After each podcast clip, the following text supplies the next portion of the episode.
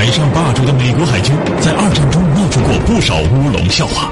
其中的典型就是威廉 ·B· 伯特号驱逐舰，自个儿美国的一个舰艇发射，就差点把罗斯福总统给弄死了。更有意思是什么呢？说这个舰不沉了吗？甭说死，一个受伤都没有。这些天大的乌龙是如何发生的呢？其中到底产生了怎样的笑话？本期老梁故事会为您讲述倒霉的美国军舰。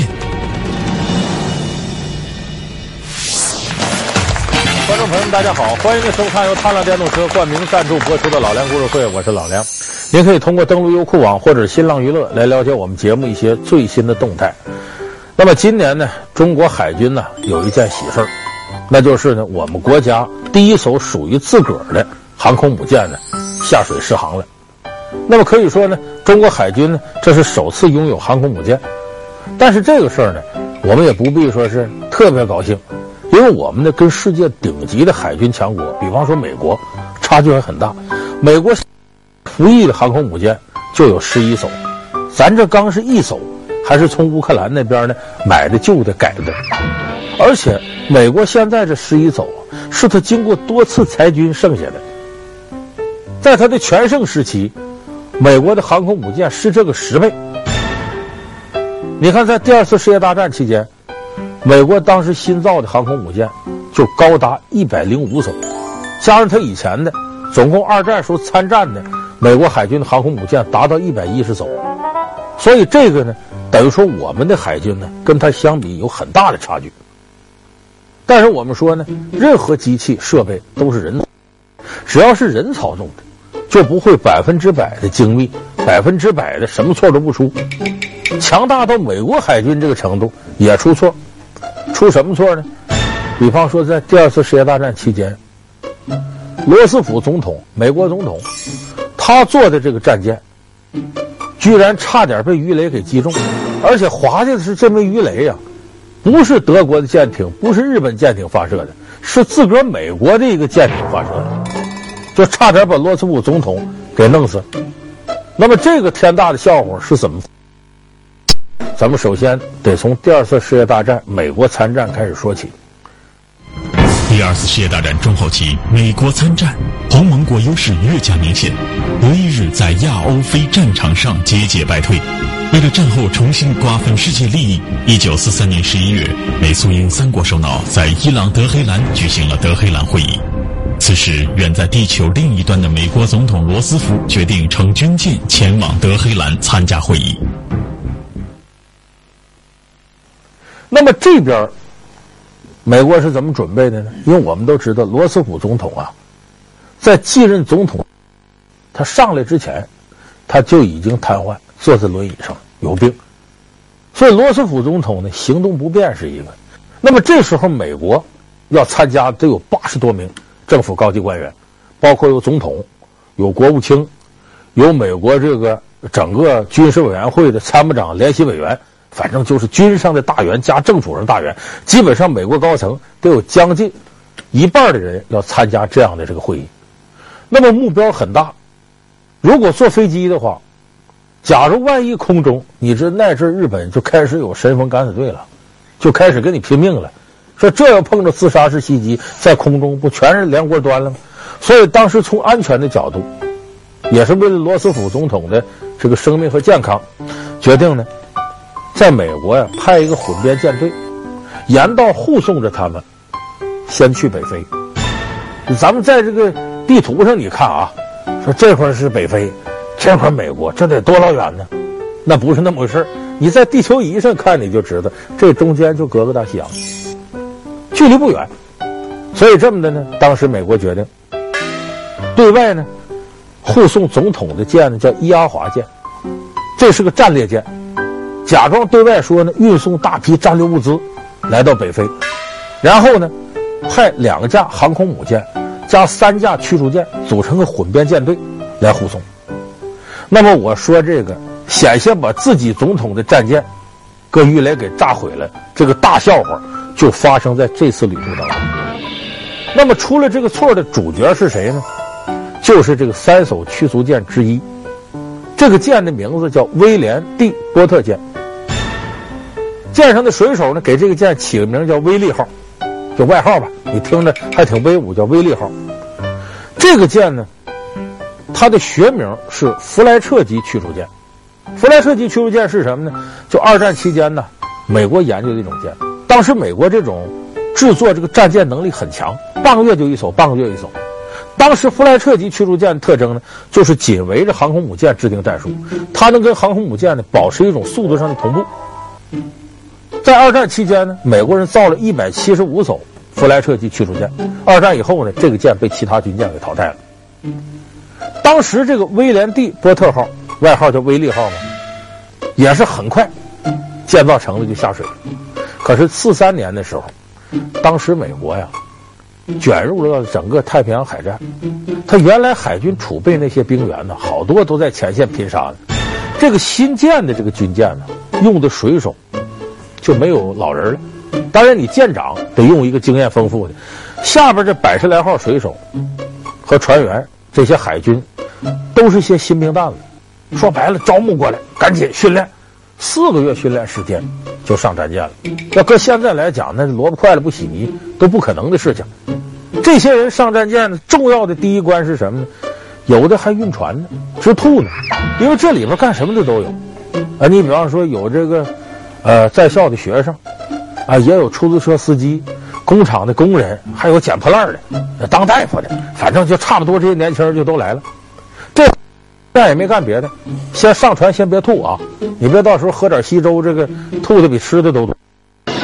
勉强的上上战舰，不吐了，不运船了。就在这种情况下，也没经过细密训练，哎，就开始决定加入这混编舰队，一起出行。那么开始对下边是要保密的，就说呀。到这个波多马克港口呢，呃，找这个伊阿华战舰，这个战列舰上载很多货物，咱在那儿一起出发。那么这个威力号驶到波多马克港口的时候呢，突然间发现呢，这是一九四三年七月份的事儿，就准备出发的时候，突然发现呢，海面上驶过来一个游艇。这个游艇一看名字波多马克号，这个船上人呆住了。这个波多马克号是美国总统罗斯福的游艇，专门拉他的。这总统大人都来看我们了，这趟这货物得得多重要啊！战舰上大伙都排列好了，文东武西的立好了，等着这总统罗斯福大人在罗检阅舰上。可是这些人上了战舰了，这舰长和士兵就愣住了。不对呀，以往你说总统来了，后边跟一些个随行人员十来个人顶多了，这可倒好，浩浩荡荡的八九十人。这八九十人可不是护卫兵，有的人认识，说这不咱们那国务卿吗？说这这不那参谋长吗？来这么多人，这个时候命令才传达下来。原来这个伊阿华号战列舰上，所谓拉的货物就是这八十位要员，拉着他们。前面我说了，要开往北非，然后参加德黑兰会议。哎呦，这个消息传来，威力号这些新兵蛋子乐坏了，这么重要而又光荣的任务，轮到我们。作为这个驱逐舰护航，多光荣啊！所以这些人是欢天喜地。可没想到呢，这个航行，这个大笑话由此就拉开了帷幕。威廉 ·D· 波特号驱逐舰在一路的护航中闹出了诸多笑话，甚至差点把罗斯福总统和我军政要员乘坐的战列舰用鱼雷击沉。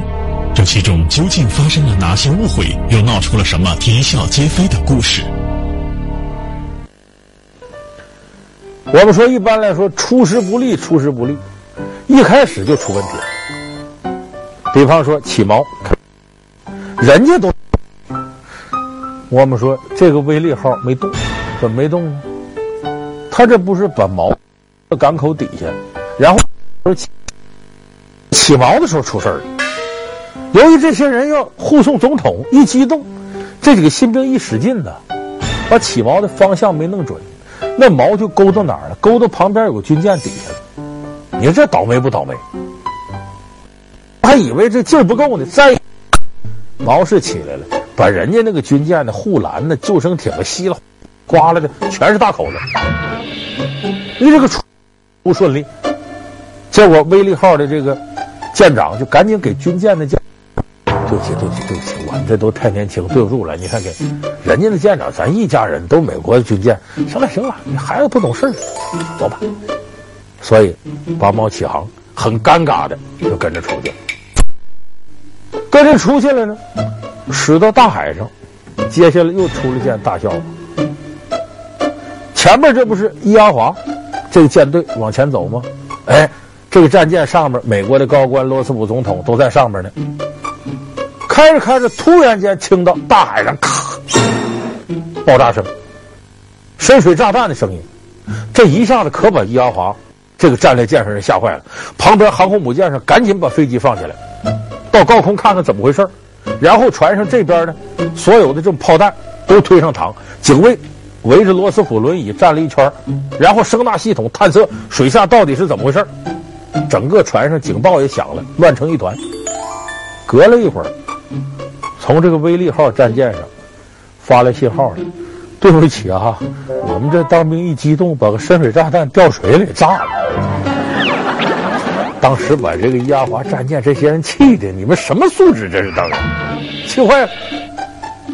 这好歹是呢，没出大事，爆炸地点离这个战舰还挺远，但这也把这个战舰上人吓了一跳。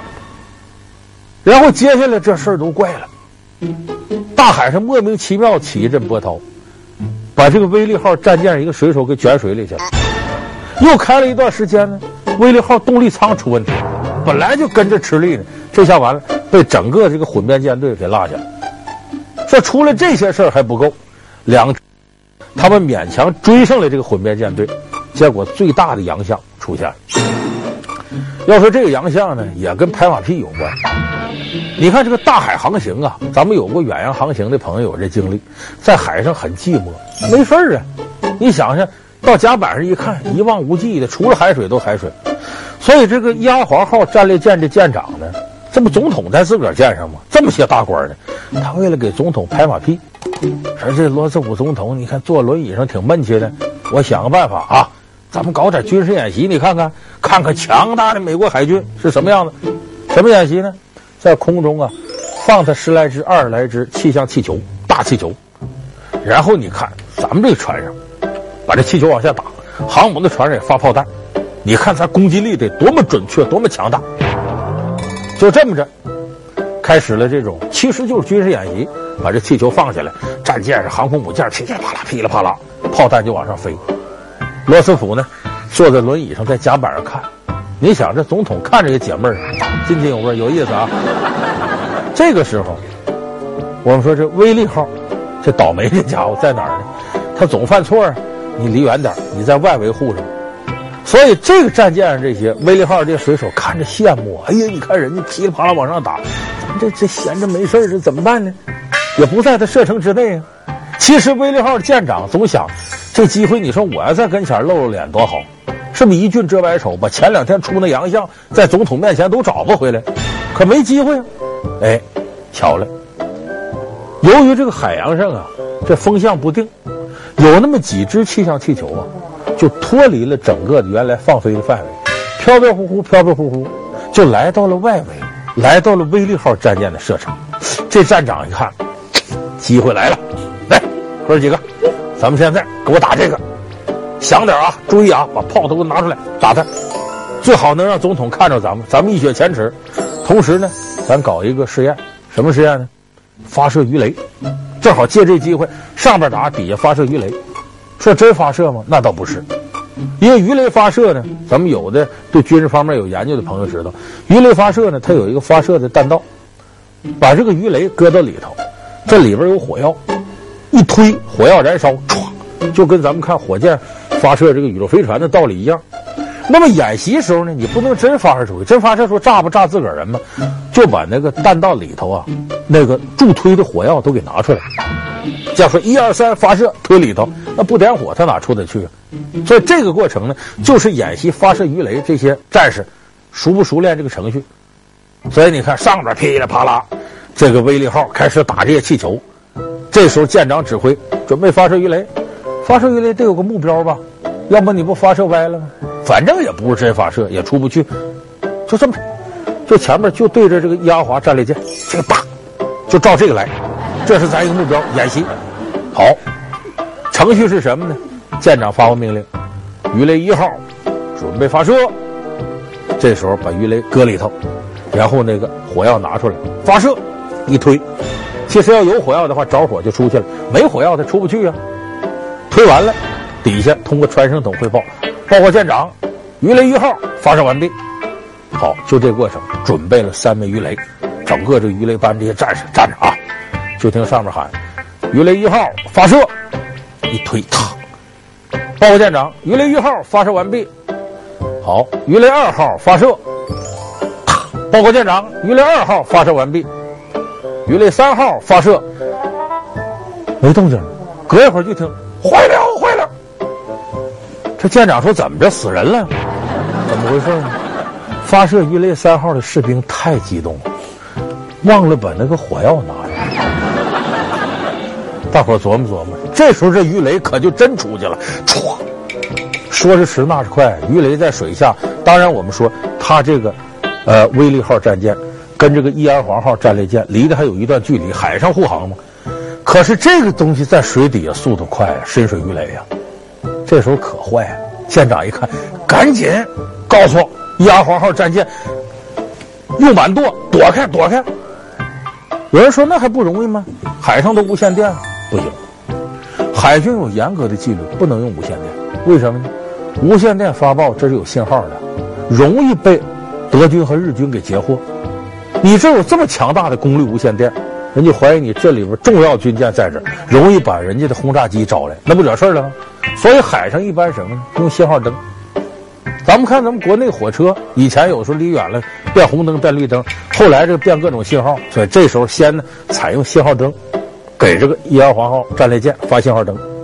这个信号灯发出什么指示呢？密码是水下有鱼雷，迅速的右转躲开，发这个灯。可是发信号灯的是个心明大佬，一着忙给发错了，发生什么呢？水下有鱼雷，已经离你远去了。还不如不发了。结果这下舰长一看不可挽回了，也顾不得什么无线电不无线电了，直接就采用无线电，给一二号号舰长直接就发，发信号是“狮子，狮子，赶紧右满舵”。这个“狮子”是伊阿黄号战列舰舰长的代号。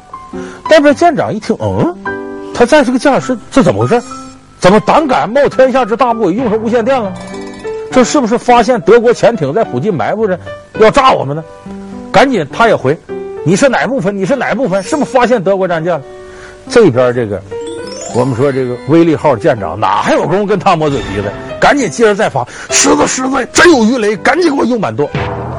这阵儿，这边舰长才知道不是闹着玩的，赶紧拉响警报器，告诉驾驶员给我全速的右满舵，躲开。我们有不少朋友看过泰坦尼克号，前面的冰山就过来了，他就差了这么几十秒钟。没有，就说把右满舵打满，最后又嫌咔给冰山撞上了，泰坦尼克号在沉嘛。所以在海洋上这种事儿，说是迟那是快。这警报一拉，整个伊阿黄号战舰上一片狼藉，鬼哭狼嚎。不少士官都在喊：“水底有鱼雷，这回可不是演习啊，不是演习，水底有鱼雷。”你想着这时候战舰得乱成什么样？警卫班赶紧伺候，坐在轮椅上罗斯福。啊，这边里头战舰里头人东倒西歪的，有的赶紧给罗斯福套上救生衣啊，那一会儿再淹着，这是，反正整个战线的乱乎劲儿就甭提了。那么万幸的是呢，这个伊阿黄号战列舰的舰长经验特别丰富，驾驶员也是身经百战，在最关键的千钧一发时候，完成了一个很漂亮的转身，这个战舰终于右满舵转回来了。与此同时，整个战舰这些噼啪各种弹药对着那鱼雷就去了，希望提前给他打炸了。慌乱到什么程度？罗斯福的卫士长掏出手枪，还对深水鱼雷说：“那管什么用呢？”一转弯过去了，这个深水鱼雷就顺着他这方向，在他调转弯身后留下的航道当中往前，大概也就几十米，突爆炸。就说如果你要不躲的话。那么大个目标，就算这个威力号这些人都瞎子，也都打上了。那一下子，美国总统在内的八十个高官连窝就端了，一个就不剩了。多大的事儿！你看着时间短，也就这么前前后后大概一两分钟功夫，惊心动魄呀！罗斯福有一颗坚强的心脏，这是能挺过去了，一帮人吓都吓死了。所以这个事儿经过之后呢，那么作为舰上的最高指挥官，他就考虑了，这不大笑话吗？你冲我这发射鱼雷，你说你失误了，演习火药没拿出来，这他妈谁信呢？他不信呢，这必有奸细啊，这是要害咱们呀！得，你也别跟着了，马上打招呼。因为发生这个这个事情的海域是百慕大区域，那么这地方也够倒霉的了，让百慕大海军基地赶紧过来人，把这个威利号给我押回去审，这里是不是有奸细？是不是有德国鬼子、日本鬼子的这个奸细在里边？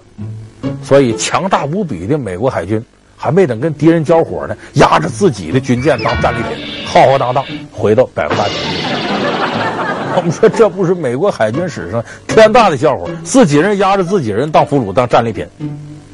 那么到了海军基地呢，这就是没完没了的审查了。从舰长开始吧，你祖宗三代干嘛的？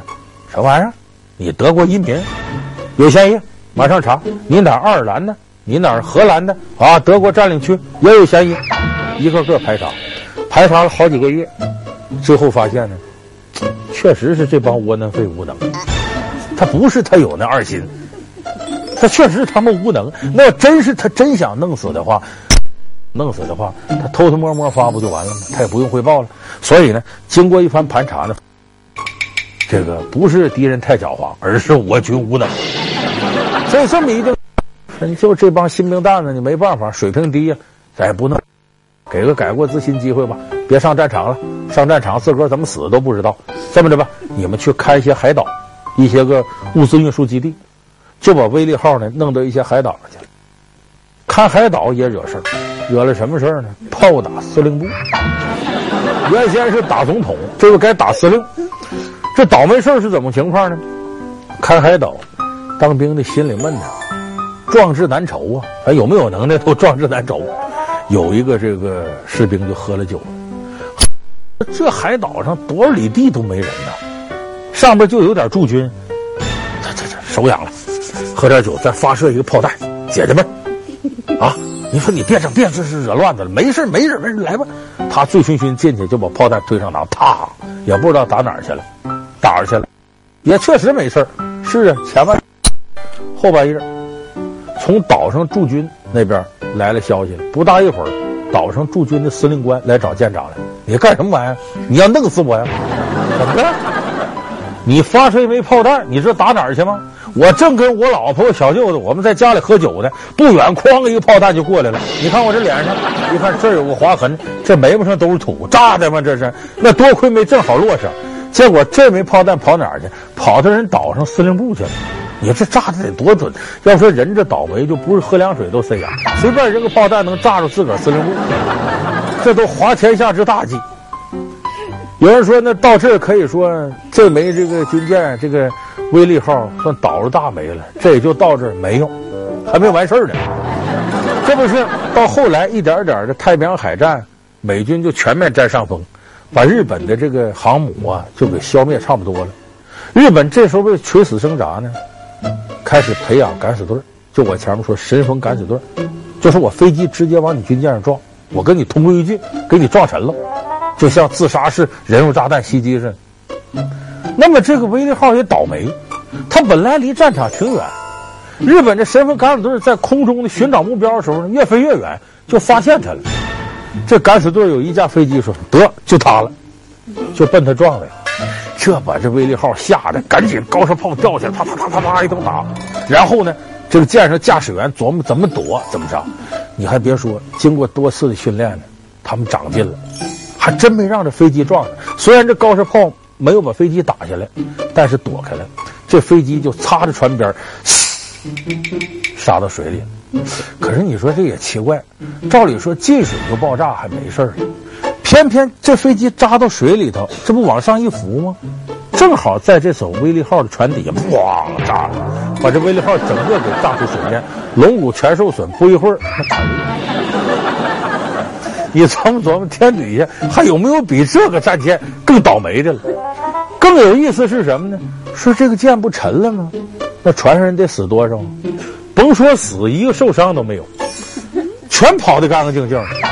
他一看不好，赶紧救生艇放下，噼里啪啦跑了。而且真在这样，有的被炸到水里的，居然也没受伤，一个死都没有。所以这就我们生活当中啊，有那个倒霉蛋，他总惹祸。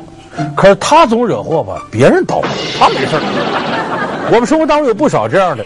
你看，美国这艘战舰，大伙记住，叫威廉 ·D· 波特号，外号叫威利号。你听着还叫威利号这船，所以说强大如美国这队伍里边也有这样搞笑的事儿。好，感谢您收看这期老梁故事会。老梁故事会是由踏浪电动车冠名赞助播出的。我们下期节目再见。